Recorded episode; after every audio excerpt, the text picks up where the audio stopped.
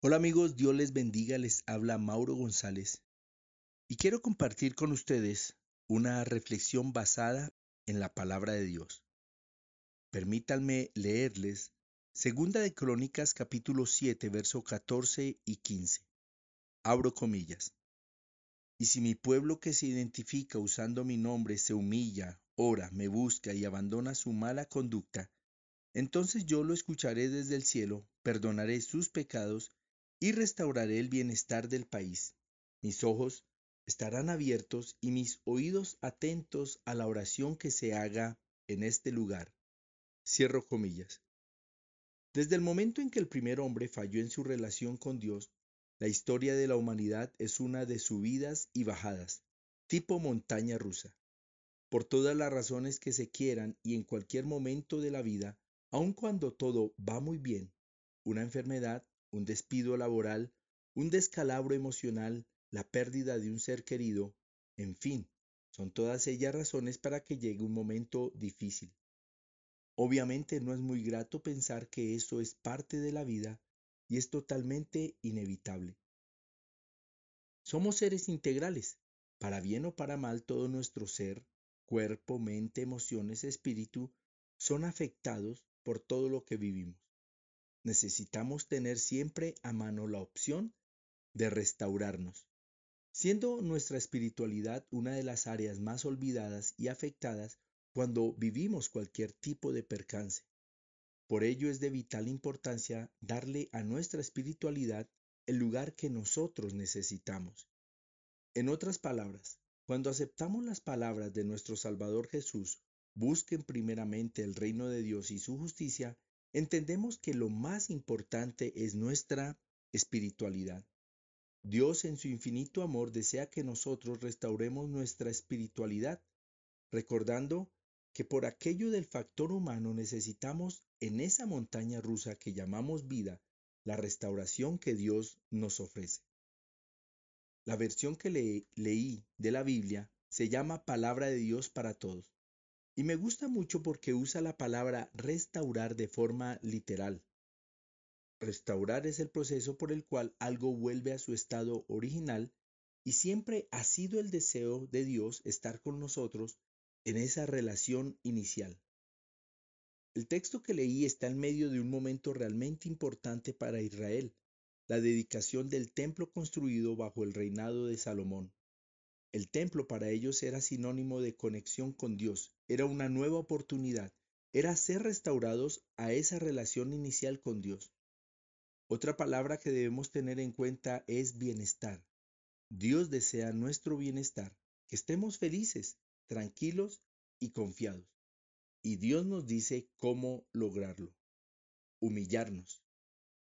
Es reconocer que siempre vamos a necesitar de Dios estar tranquilos sabiendo que vamos a tener momentos difíciles en nuestra vida y aún que vamos a fallarle a Dios. Humillarse es someternos a Dios y su voluntad. Humillarnos es dejar a un lado nuestras pretensiones, argumentos y disponernos para oír a Dios.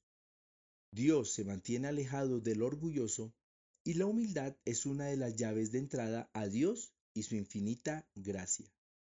Es por ello que el escritor bíblico añade y orar.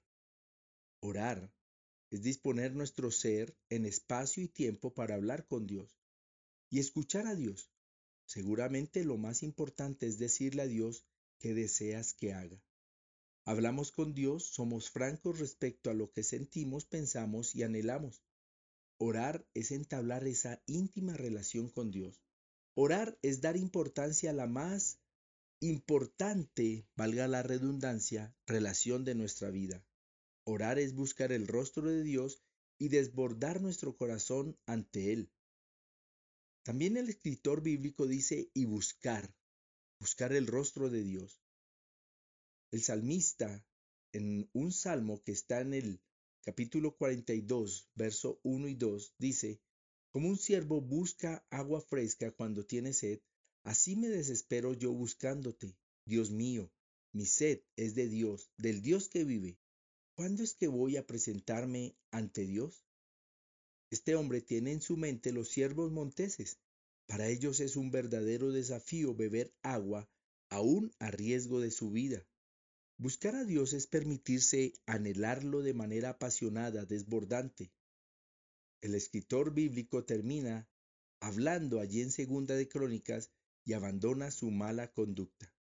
Es decir, nos esforzamos y comprometemos en no pecar. Pecamos, sí, sin embargo, Dios sabrá cuando nos estamos esforzando por dejar de hacerlo. Dejar de pecar es vivir angustia y agonía por lograrlo. No es fácil. Y en la medida que nos humillamos, oramos y buscamos a Dios, más rápidamente lo lograremos. Dejar de pecar es quitarnos de encima las cargas que ello representa a nuestras vidas. Nos sentimos indignos, ansiosos, malhumorados, culpables y avergonzados cuando pecamos. Y Dios desea que vivamos libres de esas cargas. Dejar de pecar, por tanto, no es solamente buscar agradar a Dios, es también bendecir nuestras propias vidas. Aparece en el escrito la palabra entonces. Esta palabra es llamada un conector de consecuencia, es decir, que una acción es el resultado de otra. Es decir, para ser restaurados necesitamos escuchar y hacer lo que Dios nos demanda. Seguramente deseamos ser escuchados por Dios, perdonados por Él y nuestra restauración total. Ser restaurados es estar como Dios quiere que estemos, bien y bendecidos.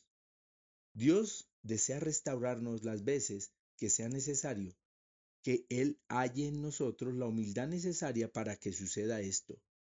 Dispongamos nuestro ser siempre y no temamos hacerlo, cada vez que lo necesitemos.